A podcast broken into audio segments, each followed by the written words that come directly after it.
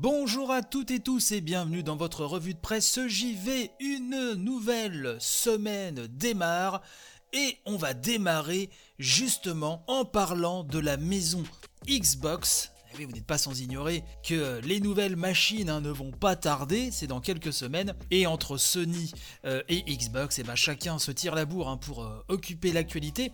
Là, on va parler euh, de la maison Xbox, puisqu'à travers la voix de son big boss, Phil Spencer, qui a donné une interview au site américain Kotaku, on a appris un petit peu plus de, choses sur les, intentions de, ce cher Philou et donc de toute la maison Xbox, on va commencer euh, en allant sur GamerGen et qui nous dit que dans cette interview, Microsoft reconnaît que pour la Series S, le développement supplémentaire ne va pas être simple pour les studios, mais c'est un choix délibéré. Et pourquoi? Eh bien pour l'élargissement du public. Je rappelle que la Xbox Series S, c'est la petite sœur de la Xbox Series X, elle est beaucoup plus petite. Hein. Rappelez-vous, c'est la plus petite Xbox euh, jamais créée, mais vous savez que c'est un petit peu compliqué puisque elle est quand même moins puissante euh, techniquement euh, que la Series X, mais fait quand même partie de cette nouvelle génération de euh, Xbox. Je vous renvoie aux émissions dédiées hein, euh, de la revue de presse JV là-dessus.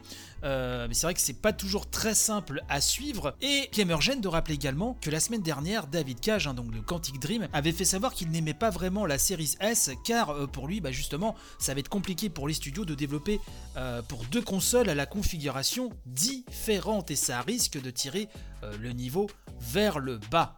Donc Phil Spencer, nous rapporte GamerGen, avoue donc euh, cette difficulté mais l'assume totalement. Il nous dit, Phil Spencer, je cite, le fait que vous ayez deux configurations de performance maintenant, je ne vais pas en faire l'éloge ou essayer de faire de la relation presse et dire qu'avoir deux configurations différentes équivaut à n'en avoir qu'une. Ce n'est pas vrai. Nous faisons cela parce que nous voulons élargir le marché. Peut-être que l'achat de deux consoles à 500 euros sera une chose difficile alors que nous nous sommes dit Hey, assurons-nous que nous avons quelque chose pour attraper un deuxième propriétaire de console car vous savez, la Xbox Series S hein, qui sera disponible à partir du 10 novembre, tout comme sa grande sœur, la Series X, euh, la Series S, donc disais-je, sera vendue à 299 euros.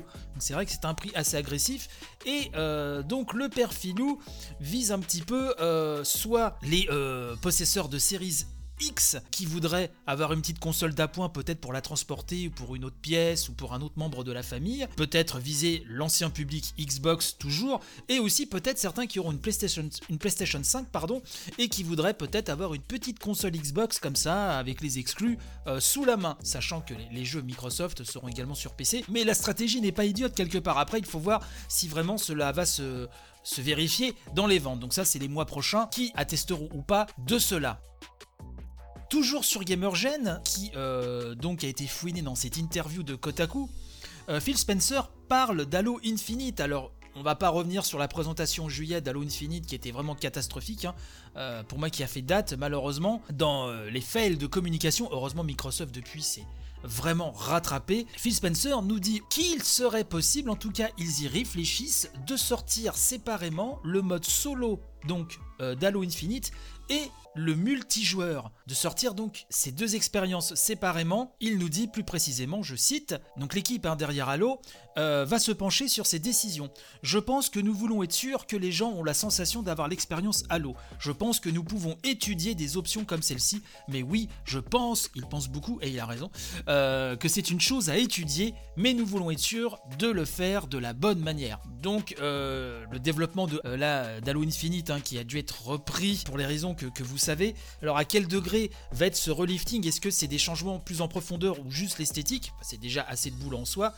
En tout cas, assez euh, pour envisager éventuellement, même si c'est toujours euh, en questionnement, euh, de séparer donc la sortie du solo et du multi.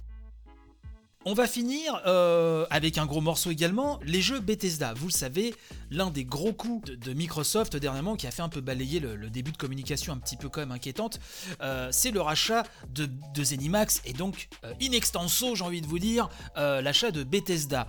Bon, concernant la présence donc des jeux Bethesda sur les autres machines qui, elles, se trouvent en dehors de la galaxie euh, Microsoft, Phil Spencer a également répondu là-dessus. Et euh, rappelez-vous, il y a des jeux euh, donc de l'écurie Bethesda qui, avant l'annonce de ce rachat, étaient également prévus sur PlayStation 5.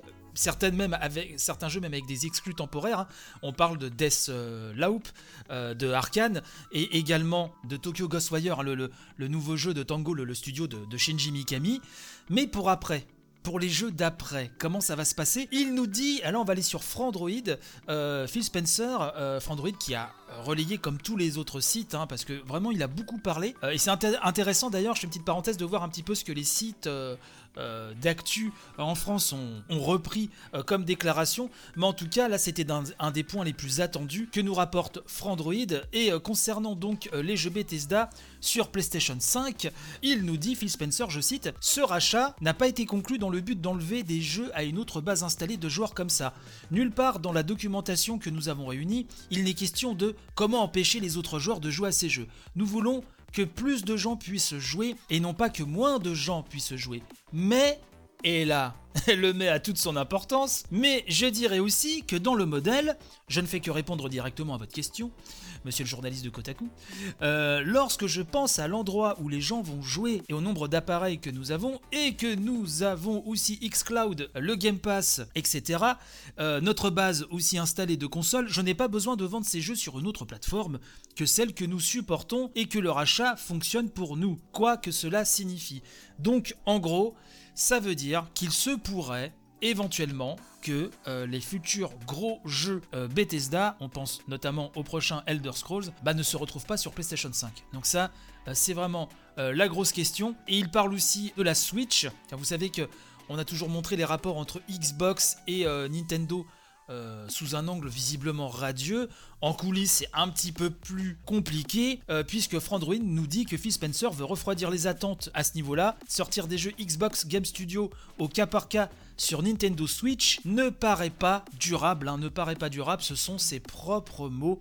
Il ajoute que pour vraiment prendre en charge la Switch, il aimerait que la console supporte complètement l'écosystème Xbox, ce qui signifie par exemple une intégration du Xbox Live, mais aussi du Xbox Game Pass. Mais euh, voilà, il semblerait qu'en coulisses, euh, ils n'ont pas réussi à se mettre d'accord là-dessus, donc même si ces derniers temps on a vu des jeux Xbox arriver sur Switch, notamment Ori, hein, bien sûr, euh, les deux Ori, on peut parler aussi bien évidemment de- du personnage de Steve de Minecraft euh, qui a rejoint euh, euh, Super Smash Bros. Mais voilà, là-dessus, je pense que c'est compréhensible, euh, vu les milliards euh, qui ont été allongés, hein, je rappelle, un 7,5 milliards de dollars, qui vraiment, je pense, est un record, en tout cas dans le domaine du, du jeu vidéo, pour un rachat de studio, 7,5 milliards pour Bethesda, on peut tout à fait comprendre que euh, Phil Spencer veut garder ça pour la sphère Xbox, c'est tout à fait naturel.